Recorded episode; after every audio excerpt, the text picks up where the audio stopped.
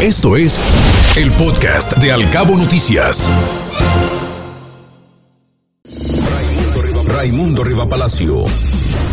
El financiero. Esta mañana Raimundo Riva Palacio escribe sobre el caso Ayotzinapa. Dice que la verdad histórica sobre la desaparición de los 43 normalistas de Ayotzinapa, con la cual el procurador Jesús Murillo Caram dio, dio por terminada la investigación del crimen, fue una frase grandilocuente que le cuestionaron internamente, pero que se oía hueca. La verdad política, como ahora el gobierno del presidente Andrés Manuel López Obrador quiere cerrar el caso, es sonora, contundente y llena el imaginario colectivo de muchos, pero igualmente está hueca. La diferencia es que aquella se pudrió y esta pueden corregirla porque está llena de inconsistencias, omisiones y contradicciones. El jueves pasado, el subsecretario de Gobernación Alejandro Encinas dio a conocer un informe preliminar sobre la desaparición de los normalistas, donde afirmó que mediante una acción concertada desde el aparato organizado del poder, se cometió un crimen de Estado. La fuerte declaración fue seguida con la detención de Murillo Karam, el primer procurador general de la República en la historia, tras las rejas aplausos de pie de muchos y críticas de los menos. En medio, el faltante de elementos jurídicos fundamentales. El principal es el móvil, que es lo que explica un crimen. Sin móvil, ¿a qué obedeció todo? Las autoridades afirman que hubo encubrimiento, pero dejan suelta la pregunta, ¿encubrimiento de quién? ¿Para qué? La, la, acusación contra Murillo Karam, una de las 83 personas contra quienes se giraron órdenes de aprehensión, es por los delitos de desaparición forzada, tortura y contra la administración de justicia. Los dos primeros no proceden porque las leyes que se le aplican son posteriores no solo al crimen y en la Constitución existe el principio de retroactividad. En cambio, no le imputaron un delito flagrante, crimen de Estado es una bonita frase, pero no se sostiene salvo en la narrativa política. Los crímenes de Estado son delitos cometidos por agentes estatales o particulares que actúan en complicidad con la tolerancia del Estado. La acción concertada desde el aparato organizado del poder que mencionó Encinas se queda muy trunca en el sentido de la definición. Hay un dato relevante olvidado convenientemente, las grabaciones de la DEA que investigaba a Guerreros Unidos. Las grabaciones publicadas por Eje Central hace cuatro años tienen el minuto a minuto de aquella noche hasta el 23, hasta las 23 horas que muestran cómo los jefes de Guerreros Unidos decidieron y planificaron el crimen. Estas grabaciones solas tirarían la versión actual, pero quedan otras inconsistencias y contradicciones que tendrán que ajustar para evitar que lo que hoy están haciendo se les revierta más adelante por las mismas razones, inventar soluciones a una tragedia. El Universal. Esta mañana nos habla Jean Mayer del presidente Macron, que perdió su apuesta y por lo tanto la mayoría absoluta en el Congreso, de modo que su gobierno, dirigido por una mujer venida de la izquierda, se la ve muy difícil en situación de minoría, atrapado entre la derecha extrema de la señora Le Pen y el populismo supuestamente izquierdista del señor Mélenchon, admirador de Andrés Manuel López Obrador. En Francia siempre ha sido difícil gobernar desde el centro, lo que explica el pronóstico de la disolución del Congreso tan pronto como sea posible. Frentes políticos. Excelsior. Mañana en los frentes políticos de Excelsior, provechoso fin de semana tuvo la jefa de gobierno de la Ciudad de México, Claudia Sheinbaum, aspirante a la candidatura de Morena para las elecciones presidenciales del 2024. De gira por Oaxaca, fue recibida por el gobernador electo Salomón Jara. Entre sus intervenciones, la funcionaria habló sobre la cultura del agua y, tras la que fue calificada como una excelente reunión con la clase política morenista, Sheinbaum reafirmó la fuerza del movimiento y el compromiso con la transformación del país. Acordaron hermanar Oaxaca y la Ciudad de México. También estuvo en Campeche, donde fue recibida por la gobernadora Laida Sansores, quien no tuvo empacho en decir que su corazón estaba con Claudia, o lo que es lo mismo, ya tiene favorita. Un fin de semana redondo.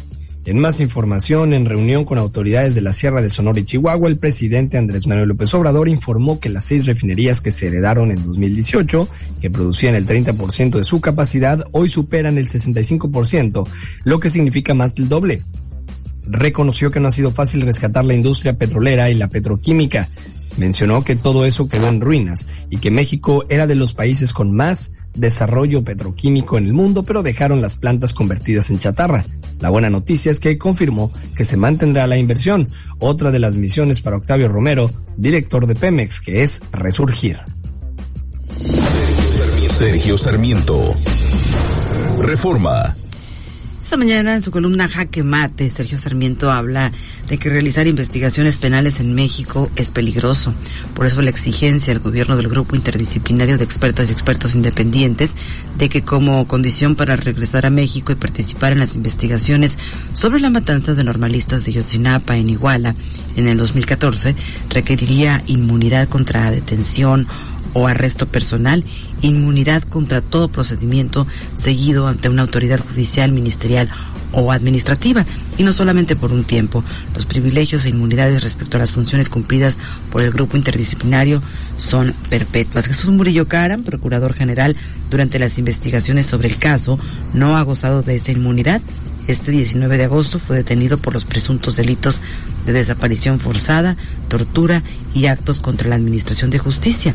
Además, se libraron 83 órdenes de aprehensión contra 20 mandos militares y personal de tropa, 5 para autoridades administrativas y judiciales de Guerrero, 26 para policías de Huitzuco, 6 de Iguala y 1 de Cocula, 11 para policías estatales guerrerenses. Hubo también 14 órdenes para miembros del grupo criminal Guerreros Unidos. Mientras tanto, los jueces han venido liberando a decenas de asesinos confesos porque dicen que fueron torturados para confesar su participación.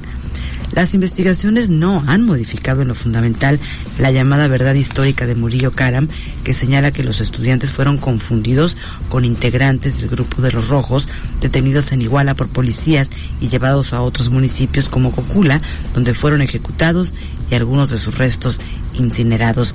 Pero para el gobierno de López Obrador se ha decidido enarbolar las banderas de los grupos políticos que dominan la Escuela Normal Rural de Ayotzinapa.